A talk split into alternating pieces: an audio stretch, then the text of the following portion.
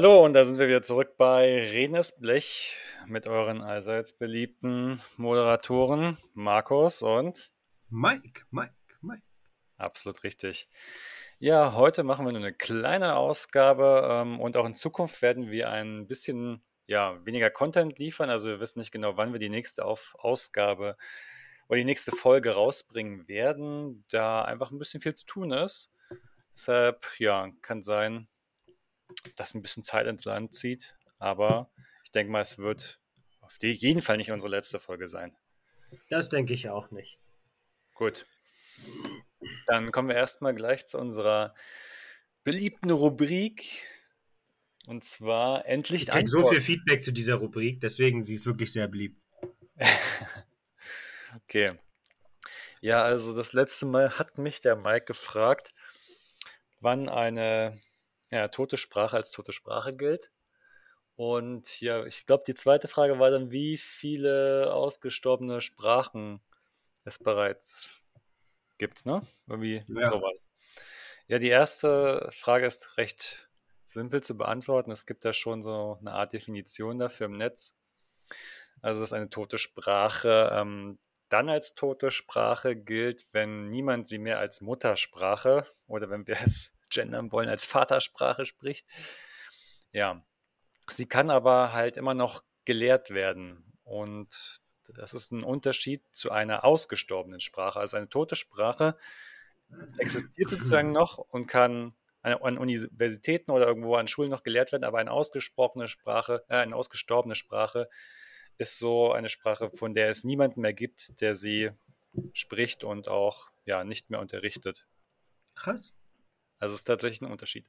Ja. Und dann habe ich mal geguckt, ja, wie viele ausgestorbene Sprachen gibt es? Und das ist schon, also es, es gibt eine Wikipedia-Liste, kann man sich durchklicken, wenn man will, aber man kann sagen, dass es von den ursprünglich ja 9000 Sprachen, die man mal angenommen hat, die es gibt, oder gab, besser gesagt, äh, sind es heute eher nur noch so um die 6000 Sprachen und dass auch weiterhin die Gefahr besteht, dass die Hälfte dieser Sprachen mit aussterben wird. Und das ist auch irgendwie nachvollziehbar, weil ja natürlich auch immer mehr, sagen wir jetzt mal, von den klassischen großen Sprachen, sagen wir jetzt mal Spanisch, Französisch, Englisch, Chinesisch und so weiter oder beziehungsweise Mandarin setzt sich immer mehr durch, ähm, wird auch mehr gelernt,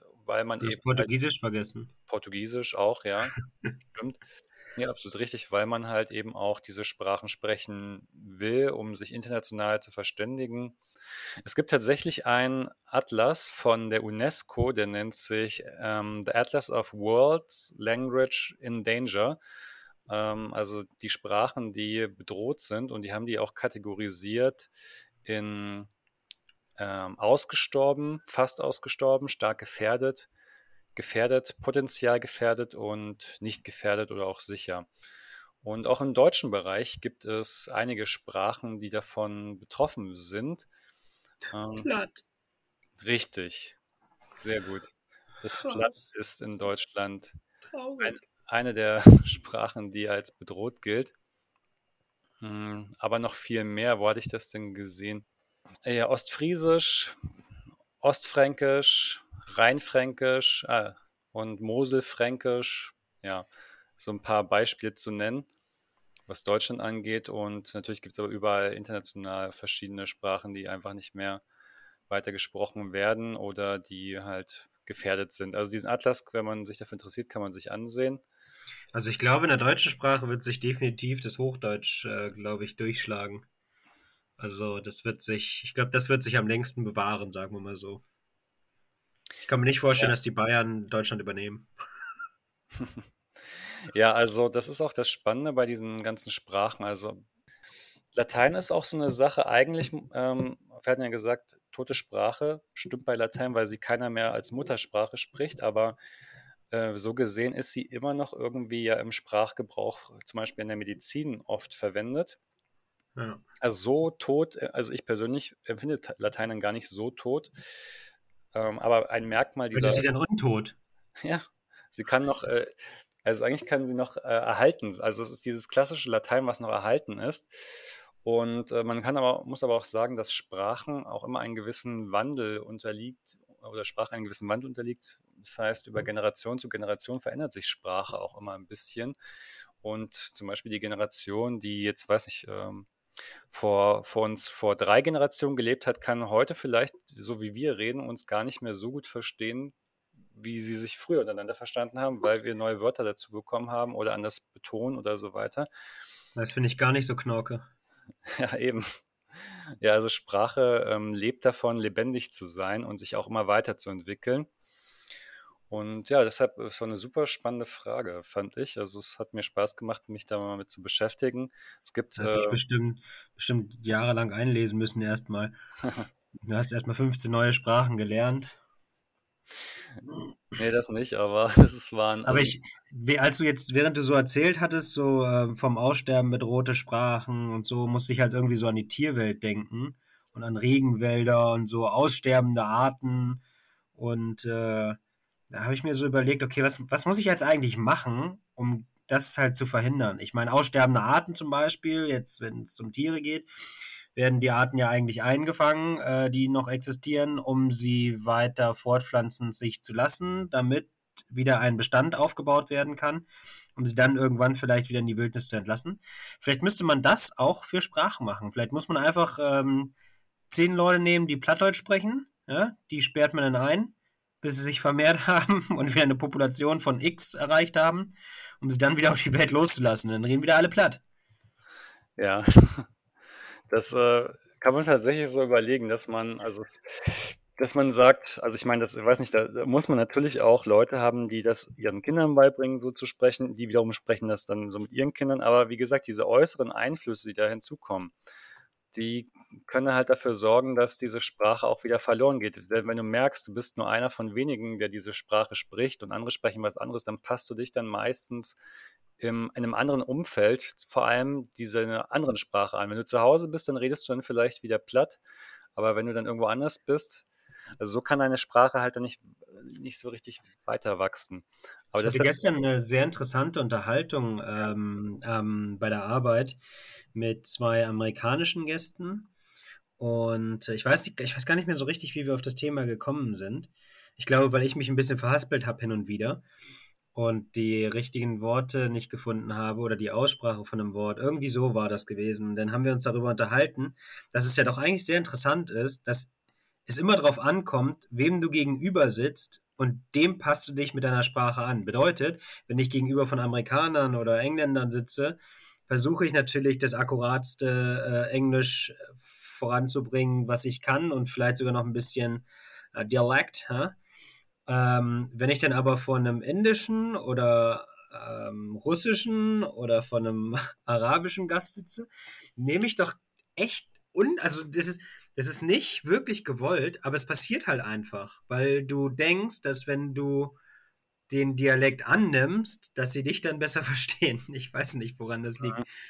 Aber das ist bei mir auch so, wenn ich Deutsch rede. Ich habe es Ihnen auch erklärt, dass äh, wenn ich jetzt, keine Ahnung, eine Weile in Bremen bin oder eine Weile in Bayern bin oder sonst irgendwie oder eine Weile in Berlin bin, dass ich dann anfange, den Dialekt mehr zu sprechen, weil man sich so besser verständigt. Und so kann ich es mir natürlich auch in Sprachen vorstellen. Ja, wobei natürlich, also das mit den ähm, Fremdsprachen, das kann ich ganz gut verstehen. Wobei ich nicht denke, dass der Dialekt dazu führt, dass man dich besser versteht. Also wenn du jetzt, sagen wir beim Amerikanischen so halt so anfängst, so ein bisschen so, äh, anfängst so, wie, wie bezeichnet man das, also ein bisschen geschwollen, nee, oder... Ja, aber du, du musst das andersrum sehen, wenn du jemanden dir gegenüber hast, der der englischen Sprache nicht so zu 100% mächtig ist, ich meine, gut, das bin ich ja logischerweise auch nicht. Aber ähm, wenn du merkst, was für ein Portfolio an Wörtern der dir gegenüber äh, existierende Mensch beherrscht, dann passt du dich sozusagen auch so ein bisschen dem Wortschatz an. Also es ist nicht so, also ich würde jetzt zum Beispiel keine deutschen Fremdwörter jemandem gegenüber benutzen, wo ich weiß, dass der sie halt einfach nicht beherrscht. Es ist halt einfach ganz normal logisches. Ja beim Wortschatz ja, stimme ich dir zu, aber. Es ist ja genauso wie wenn du beim Arzt bist und er dir auf einmal sagt, was du hast und du denkst dir, Was ist das? Das verstehe ich nicht. Ja, also beim Wortschatz absolut. Man, wenn man das Gefühl hat, man sollte, man trifft auf jemanden, der der Sprache halt, wie du sagst, ähm, nicht so hundertprozentig mächtig ist, dann versucht man vielleicht einfache Worte zu wählen. Aber ich glaube nicht, dass man zwangsläufig sich ähm, so ein bisschen verstellen muss, um besser verstanden zu werden. Ich glaube halt, dass Englisch einfach in dem Fall, nehme ich jetzt einfach mal Englisch, ähm, wenn du es, sage ich jetzt mal, hoch, nicht Hochdeutsch, aber Hochenglisch sprichst überall, dann versteht das auch jeder ohne den speziellen Akzent. Weißt du, was ich meine? Ja, stimme ich dir aber nicht zu. Weil dadurch, dass ich ja jeden Tag Englisch mit verschiedenen Menschen aus verschiedenen Regionen spreche und manchmal Pu Pool ist, äh, ist ja schon ein kleiner Unterschied. Oder wenn ich sage, you need to go to level zero, du musst zur Etage 0 gehen und sie einfach keine Ahnung haben, was Zero ist, und ich dann sage null und sie das auch nicht verstehen und ich dann einfach nur völlig aufgeschmissen bin. Zero? Ja. Ah, okay, Zero. ja, mhm, genau. Weiß nicht, weil es gibt halt einfach in manchen ah, Sprachen okay. gibt halt die Aussprache, die anders ist, oder? Ja. Äh, was weiß ich, ähm, vielleicht also. im asiatischen Raum, dass man das R nicht benutzt, äh, sondern stattdessen eher so ins L geht oder so. Okay. Und von daher, du, also ein bisschen anders ist aussprechen, um sich dann besser verstehen zu können gegenseitig, ja. ist schon hilfreich. Das hat ja nichts mehr mit dem Wortschatz zu tun, sondern tatsächlich mit der Aussprache selber. Und das okay. würde ich dann halt als Dialekt bezeichnen. Ah, okay, du bist da ja auch ein bisschen aktiver mit den Sprachen. Also an einem Beispiel mit äh, Zero und Zero gerade, das hat die Person dann nicht genau verstanden gehabt. Okay, das ist ja, genau. Okay. Es ist halt, es, es, es, gibt ja, du musst ja auch daran denken, dass es halt das amerikanische Englisch und das englische Englisch gibt und dass selbst da ja eigentlich Wörter nicht gleich sind. Trash ja, und Bin. Ja, genau, aber ich meine ja nicht, dass äh, die, also ich rede ja nicht von den Vokabeln, das, ähm, das verstehe ich schon, dass da Vokabelunterschiede sind. Ich meine wirklich nur, wie man das ausspricht. Ja, ja, ich weiß, aber wenn du jetzt zum Beispiel, also mal angenommen, ich würde das amerikanische Englisch lernen, der mir gegenüber würde das englische Englisch lernen, und dann aber die, den Dialekt noch dazu hauen, dann ist es halt noch schwieriger, sich einfach zu verständigen. Hm. Ja, ich meine, so, so, so, Klassiker wie Trash und Bin zum Beispiel, das sollte man ja eigentlich kennen. Also als jemand, der da die Sprache sehr oft benutzt. Aber wenn es dann jemanden gibt, der das nicht so oft benutzt, der steht dann total auf dem Schlauch. Und dann, äh, wenn du dann versuchst, die ganzen anderen Wörter, die du noch im, im Petto hast, zu benutzen, äh, dann noch in den Dialekt irgendwie voranzubringen, in der gegenüber. Es ist halt einfach einfacher. Mhm. Aber das kennt man ja überall. Ich meine, wenn du, selbst wenn du in Deutschland irgendwo hingehst und dich dem Dialekt anpasst, ist die Verständigung direkter, klarer. Ja. Ja, weil du gesagt hast mit deiner Idee, dass man da jemanden aus, ähm, also dass man jemanden auswählt oder dass die Sprache nochmal neu ins Leben gerufen wird. Äh, es gibt am 21. Februar den Internationalen, Internationalen Tag der Muttersprache, ähm, der geehrt wird da. Und es wurde auch, es wurden tatsächlich spezielle Fördermaßnahmen von der UNESCO eingeführt und ähm, so konnte, wie es hier steht, das Katalanische in Spanien und in Frankreich das Bretonische erhalten werden durch diese Fördermaßnahmen. Okay. Also das ist äh, so ähnlich, was du vielleicht meinst, also dass es gewisse Programme gibt, wo man halt sagt, okay, wir wollen nicht, dass diese Sprache verloren geht und irgendwas lassen die sich dann einfallen vielleicht. Wobei ich dazu sagen muss, also bei den Katalanen auf jeden Fall, ich kenne ja ein paar, die von dort kommen und die Sprache auch sprechen. Mhm. Äh, die Katalanen selber wollen ja eigentlich unabhängig sein. Das sind quasi die Bayern von Spanien. Mhm. Ja, ja, das stimmt. Äh, und von daher, dass die ihre Sprache erhalten haben, äh, lassen wollen, da arbeiten sie auch sehr hart für. Nehme ich jetzt mal sehr stark an. Ja. Ja, klar, da gab es ja auch in den Medien vor, ich weiß gar nicht, wie lange das her ist, war das vor drei oder vier Jahren, wo. Ja, ja, genau, richtig. Wo die wo, wo doch der Separatistenführer ähm, und Regionalpräsident oder Regionalbürgermeister Carles Puigdemont doch die Unabhängigkeit ausgerufen hat von Katalonien, ne? Bürger Auf jeden Fall gab es ja die Unabhängigkeitsanfrage. Ja. Mhm. Gott, schon wieder so lange her. Ich meine, vergisst man. Ja, so. vor Covid. Ich meine, alles, was vor Covid war, fühlt sich immer eine halbe Ewigkeit eher an, weil die Covid-Jahre sich einfach wie eine halbe Ewigkeit angefühlt haben. Ja. Eigentlich fühle ich mich wie 40. Ja. Okay. Wow, das war ein cooler Exkurs. Äh, also Ja. ich finde das schon spannend, sich über Sprachen zu unterhalten. Sprachen sind immer genial. Halt, eine Sache möchte ich noch dazu sagen. Wir Ja. hatten auch gestern, äh, hatte ich koreanische Gäste vor mir. Das Mhm. äh, habe ich natürlich an deren Pass gesehen, weil ich den äh, kurz mal mir anschauen musste. Ähm, und das Lustige war gewesen, dass ich vor ungefähr, na, sage ich mal, fünf, sechs Wochen hatte ich auch koreanische Gäste vor mir, die mega gern reisen und so weiter. Und da haben wir uns auch über Sprache unterhalten. Und ähm, die haben mir ein paar koreanische Sa Sachen beigebracht, wie Hallo, Tschüss und bis später. Und ähm, dann hatte ich die koreanischen Gäste vor mir und sie sie haben halt nicht, also die gestern, und die haben halt nicht so wirklich Englisch verstehen und sprechen können. Ich meine, wir konnten uns unterhalten, aber es gab so manche Sachen, die haben sie, glaube ich, nicht so ganz verstanden, die ich versucht habe, ihnen zu erklären. Ähm, und man, man fühlt dann halt so ein bisschen, dass man so, weiß nicht, so disconnected quasi ist zwischeneinander. Mhm. Dass man sich nicht verbinden kann, eben weil man nicht die gleiche Sprache spricht. Und dann hat man, ist man so ein bisschen auf Distanz miteinander. Und du versuchst natürlich als Gastgeber äh, deinen Gästen so gut wie möglich nahe zu kommen, damit du dich gut mit denen verständigen kannst, damit sie sich wohlfühlen. Und da, dadurch mache ich das ja eigentlich, mir von verschiedenen Sprachen immer mal so ein paar Wörter anzunehmen, weil die Leute freuen sich dann halt und sie fühlen sich besser ähm, verbunden mit dir. Und äh, dann habe ich gestern, ähm, die Situation war gewesen, dass sie sich ein Auto ausgeliehen haben von uns, einen Leihwagen. Und ähm, dann habe ich mit denen halt die ganzen, das ganze Administrative gemacht, den alles erklärt und so weiter und so fort, Tour besprochen. Und kurz bevor sie gegangen sind, habe ich dann auf Koreanisch gesagt, bis später. Und die waren halt völlig baff gewesen und haben sich mega gefreut. Und äh, waren dann auch wie, als hättest du einen Schalter umgelegt, viel empfänglicher gewesen, sage ich jetzt mal. Mhm. Ähm, und glücklicher. Das war richtig lustig anzusehen. Mal abgesehen davon, dass der Herr übrigens am selben Tag Geburtstag hatte wie ich. Das fand ich Ach, auch sehr witzig. schön. Also sozusagen einfach nur durch einen, durch einen kleinen Satz, also durch zwei, drei Wörter hast du es geschafft, einfach ein angenehmeres Gefühl zu entwickeln bei denen, Ja, weil sie sich ein bisschen mehr, ja, äh, nicht vielleicht nicht mehr verstanden gefühlt haben, aber zumindest haben sie gemerkt, dass so ein Bemühen von deiner Seite aus kommt, so genau, richtig, ja. Und ich meine, Koreanisch ist jetzt, jetzt nicht so die Sprache, die du eigentlich überall auf der Welt lernst. Und von daher haben sie es, glaube ich, äh, echt genossen. Ich hatte auch mal in meiner Ausbildung, gab es auch mal ein, ein Event, wo wir ein Bankett gehalten haben für italienische Gäste.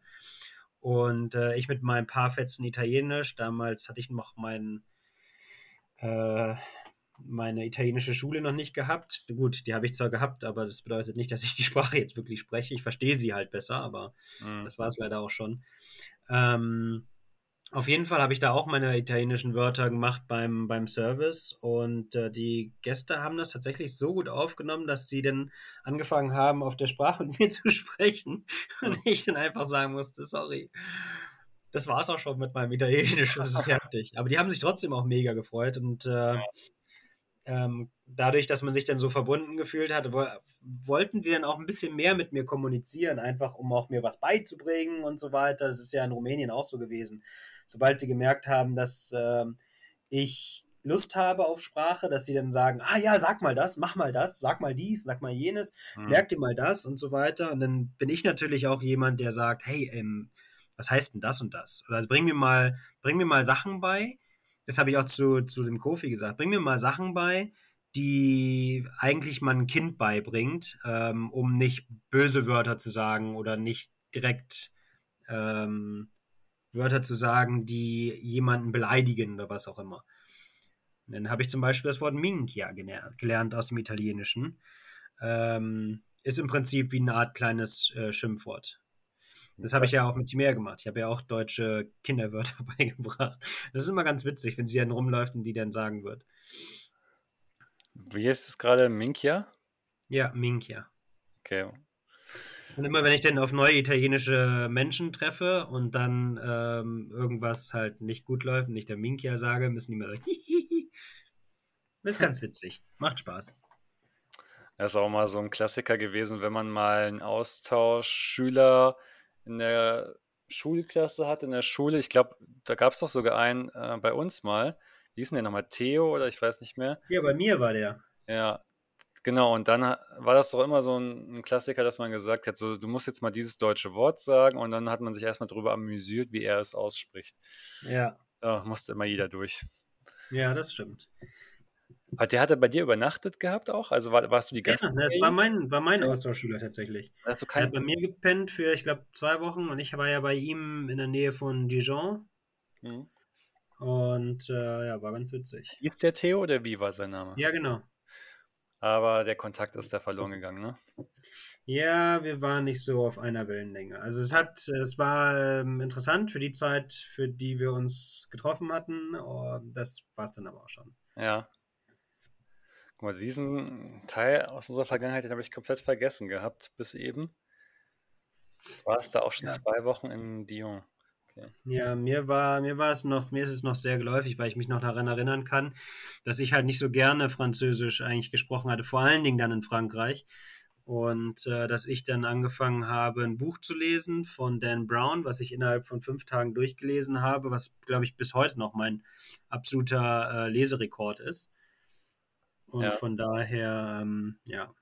Und ich weiß noch, dass er extrem gerne gezockt hat und dass äh, ähm, ich eigentlich lieber Fußball spielen wollte, er aber lieber zocken wollte, weil er gar keinen Bock auf Fußball hatte. Und äh, ja, die, Inter die Interessen, also wie gesagt, ich zocke ja auch ganz gerne, aber es war halt Sommer. Und äh, ich wollte mit dir Fußball spielen oder mit auf jeden Fall generell Fußball spielen Mhm. ähm, im Volkspark. Wie und du hast. er war halt einfach absolut dagegen. ja. Mal, ich muss noch mal kurz auf das Dan Brown Buch zurückkommen. Hast du jetzt gesagt, du hast es auf Deutsch oder auf äh, Französisch in fünf Tagen durchgelesen? Um Gottes Willen noch nicht auf Französisch. Okay, okay, dann hatte ich jetzt. Ich dachte, kurzen Moment, hä, das ist doch mega krass. Und Ja, nee, nee, so krass war das denn nicht. okay. dass ich ein Buch gelesen habe. Das war der krasse Part. Weil, ähm, ja, ich bin ja nicht so der Bücherwurm, das bist ja dann eher du. Deswegen macht es auch immer wieder Spaß, wenn ich bei dir bin, dass ich die Bücher einfach umdrehe mit dem Band nach hinten. Ja, das ist ja nervig. Ich finde Aber das du hast ja-. Ja, du hast ja bei mir aber auch im Regal bestimmt die Dan Brown Bücher gesehen, oder? Hast du denn Hab ich, Dan ja klar, Brown, wir haben uns auch schon ganz oft damals über Dan Brown unterhalten. aber hast du nie weitergelesen? Hm, Nee, also ich glaube, wir haben das erste Mal Dan Brown, ich weiß nicht, ob ich, du hattest, glaube ich, das erste Dan Brown Buch gehabt und ich bin mir nicht sicher, aber es könnte Meteor gewesen sein. Ja. Und ähm, dann hast du gesagt, oh, voll cool, voll cool. Und dann kam, glaube ich, Illuminati raus. Oder Ja. Sakrileg. Nee, Illuminati. Und dann habe ich Illuminati zuerst gelesen. Dann haben wir beide darüber gesprochen, weil du es glaube ich, auch gelesen hattest. Und dann kam Sakrileg, das habe ich auch noch gelesen. Und äh, wie, wie hieß das danach? Ähm, dann gab es noch Diabolos. Genau? Diablos habe ich in Frankreich gelesen. Okay. Und das habe ich innerhalb von fünf Tagen durchgelesen. Und dann Okay. habe ich, glaube ich, nie wieder Dan Brown gelesen, weil dann äh, war meine Bücherzeit vorbei. so der, das war Agatha Christie, äh, weil ich dann ähm, Agatha Christie habe ich ein bisschen gelesen, weil ich darüber einen Aufsatz verfassen musste in der Schule. Ah, Und da habe ich ein bisschen gelesen in Büchern. Und dann habe ich Dan Brown noch gelesen und dann war es das aber auch schon. Dann war Lesen schon wieder fertig für mich. ja, unglaublich. Also kann sich das jemand vorstellen? Maike und ich haben uns mal über ein Buch unterhalten. Das ist unfassbar. Das haben wir öfter. Wir haben uns öfter über Bücher unterhalten, einfach weil wir es von der Schule her mussten, aber da war es halt Schulaufgabe und Ja. nicht aus Vergnügen. Aber freiwillig, meine ich, haben wir uns mal. Ja, Wahnsinn. Aber hier, Agatha Christie, ähm, hast du die auch die, die Filme angeguckt? Weil hier, die sind Nee. teilweise gar nicht mal schlecht. Mord im Orient Express und Express und dann Tod auf dem Nil habe ich mir jetzt vor kurzem mit Jessie angeguckt. Macht Spaß. Also, Nö, ich habe mir nur die Bücher durchgelesen. Ich habe gehört, manchmal ist das Bücherlesen besser als Filme. ja, das stimmt auch. Aber trotzdem macht es Spaß, manchmal so die Verfilmung anzugucken.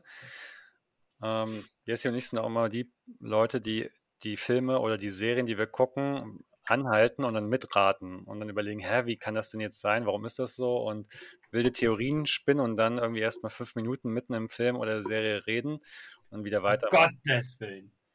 Ja, das macht uns irgendwie Spaß. Also mir zumindest. Ich weiß nicht, ob es ihr auch wirklich Spaß macht, aber äh, ich, find, ich muss dann immer. So mitten im Kino. Könnten Sie mal bitte kurz anhalten? Also, Ja. Warum hat er das jetzt gemacht? Ja, ach so, wo wir jetzt schon wieder beim Filmischen sind, ähm, die Leute, die auf diese ähm, Empfehlung damals gehört haben, Der unsichtbare Gast zu gucken, der sehr spannend ist, den ich ja von Jill damals empfehlen bekommen habe und der auch wirklich sehr gut war. Der Regisseur, der den Film gedreht hat, der hat auch eine Serie gedreht, Kein Frieden den Toten. Ähm, auch ebenfalls spannend mit einigen Twists, kann ich auch empfehlen. Und dann haben wir uns vor kurzem noch The Buddy angeguckt, auch von ihm, also vom gleichen Regisseur. Und ja, kann man sich auch mal anschauen. Ist wieder mit einigen Twists und wer Twists-Filme mag und gerne mal so ein bisschen überrascht wird, der kommt auch da wieder auf seine Kosten. Ah. Übrigens waren Jill und ich gestern bei Thor im Film Thor Love and Thunder. Hast also ich dachte, ihr wart bei Thor. Nee, den Film habe ich noch nicht gesehen. Äh, hatte ich tatsächlich noch keine Zeit für. Okay. Ja, ich habe ja kaum Zeit, irgendjemanden zu antworten auf irgendwelche Nachrichten. Meine Mutter wartet, glaube ich, schon seit drei Tagen auf einen Videocall. Aha. Und von daher. Hm? Ihr habt euch doch vor kurzem erst gesehen. Ja, ja, aber es gab noch irgendwelche Sachen, worüber wir sprechen mussten. Okay. Und äh, diverse andere Nachrichten, die eigentlich auf Antworten warten, wo ich aber noch irgendwas vorher checken muss. Äh, weiß nicht, dieser wie heißt denn nochmal, Markus, glaube ich, der irgendwas wollte wegen Silvester, muss ich auch noch checken. Nein, Quatsch. Das haben wir ja geklärt. Ja, also Aber, wie, du, wie du geschrieben hattest, ja, also Silvester geht klar und ich so, ja, okay, cool. Und du so, ja, das kann mir jetzt nicht sehr euphorisch. Ja, natürlich kann es nicht euphorisch, so meinte ich das natürlich nicht, aber ich wollte dir auf jeden Fall schon mal eine Antwort geben. Ja, wir haben, wir haben jetzt Silvester in Rumänien geplant, Leute. Also ihr könnt, braucht mich gar nicht erst fragen, ob ich an Silvester Zeit habe. Tut mir leid. Ja. Du, äh, eine Empfehlung habe ich auch noch für dich, falls du Lust hast und es noch nicht bemerkt hast. Es gibt ein drei Fragezeichen Podcast-Format namens der Bobcast. Hashimiten. Mit äh, Bob, den Hashimitenfürsten? Genau. Hast du es schon gesehen und also entdeckt und auch gehört? Gesehen habe ich es nicht. Also ich habe es äh, gehört, genau. Ich habe aber die erste ich glaube, die, die erste Folge ist, glaube ich, so eine Art Intro. Das habe ich gehört. Da war ich gerade im Bus gewesen, da habe ich mir gedacht, oh ja, das kann man sich ja mal anhören. Äh, das war vor ungefähr fünf Tagen mhm. oder sechs Tagen. Und seitdem, ja, ja. Dann hat mein Leben wieder angehalten und äh, ich fand es super spannend. Also die erste Folge, muss ich sagen, war für mich die beste. Ich habe inzwischen bereits, glaube ich, elf Folgen bis Gespensterschloss habe ich gehört. Und jetzt haben die sich auch in eine Sommerpause verabschiedet, also ähnlich wie wir das machen. Und ja, also die erste Folge hat mich am meisten abgeholt, waren äh, viele spannende Sachen dabei und cool aufbereitet. Ähm, mich stört manchmal ein bisschen, dass Bastian Pastewka reinspricht, weil den mag ich irgendwie nicht so sehr, aber geschenkt. Ansonsten ist es ein cooles Format, kann ich jedem Fan da draußen auch immer ins Herz legen, weil man erfährt, man erfährt einfach einiges über die Hintergründe zu den Folgen, die sie damals gedreht haben, also als sie noch Kinder waren, die drei Fragezeichen, also Jens Wawacek, Oliver Rohrbeck und Andreas Fröhlich, wie sie gecastet wurden sozusagen und wie sie, also wie sie sich dann vor dem, also im Ton- oder im Aufnahmestudio ja, verhalten haben, dass sie die totalen Lachanfälle bekommen haben teilweise und dass Bob auch so hat er es selber zugegeben, an die Wand gesprochen wurde von äh, Jens und ähm, Oliver Rohrbeck, weil die beiden einfach auf einem anderen Level waren, so sagt er selber, was die Sprecherleistung angeht. Und da erfährt man mhm. auch, das wusste ich schon, ich weiß nicht, ob du es wusstest, aber dass, ähm, also bevor du die erste Folge gehört hast, dass Bob ursprünglich den Peter Shaw sprechen sollte und die dann aber getauscht haben. Okay. Ja, so ähnlich habe ich es irgendwie gehört. Irgendwas von wegen, ist Peter Bob oder so. Und dachte ich so, hä, das habe ich nicht verstanden. Mir ist aber mal aufgefallen in ein oder zwei Folgen, dass, und ich glaube, das ist irgendwie untergegangen, oder es klingt halt sehr ähnlich, dass eigentlich Bob etwas hätte sagen sollen und dann hat es Peter gesagt oder umgekehrt. Ähm, da gab es, glaube ich, in zwei Folgen ist mir das, glaube ich, mal aufgefallen dass da eine falsche Person den falschen Satz gesagt hat. Ah, das kann gut sein. Also gut. Und in diesen Bobcast-Folgen analysieren sie tatsächlich ihre Fehler auch und sprechen ja, cool. wie es eigentlich hätte sein sollen. Also sie haben die Originalmanuskripte und sagen, an welchen Stellen es ganz anders geplant war um, und an welchen Stellen irgendwie was auch so ein bisschen frei improvisiert worden ist. Macht viel Spaß, aber ähm, tatsächlich wirklich die erste Folge die beste. Die anderen äh, sind äh, soweit solide, aber auch manchmal ein bisschen langatmig. Aber du erfährst trotzdem in jeder Folge irgendwie das eine oder andere nette kleine Detail. Also für Also Fans. quasi bei unserem Podcast. Also Genau. quasi wie bei allen Podcasts. Ja, weiß nicht, ob bei allen, dafür kann ich jetzt nicht sprechen, aber auf jeden Fall bei uns ist es ja auch manchmal so, wir haben auch langatmige Passagen und äh, aber ich hoffe, dass immer jeder oder jede etwas von uns mitnimmt. Ja. Ein Hashimitenfürsten zum Beispiel. Genau. Und was das ist, das müsst ihr selber herausfinden. Okay, ähm, dann würde ich sagen, sind wir am Ende dieser vorerst ähm, letzten Folge vor unserer Sommerpause. Und äh, ich muss sagen, die Zeit ist durch das erste Thema extrem, also Sprachen, extrem schnell verflogen. Ja gut, wie gesagt, ne? Sprache immer schönes Thema, macht immer Spaß, äh, immer sehr viele interessante Sachen zu erfahren. Äh, machen, tun, sprechen, hören, denken. Ja. Ja, dann würde ich sagen, Mike, such dir mal was aus, äh, wie du dich verabschieden willst. Annyeong hikaseyo. Das war koreanisch. Das heißt bis bald. Soweit ich das weiß. Perfekt. Mach's gut. Bis dann.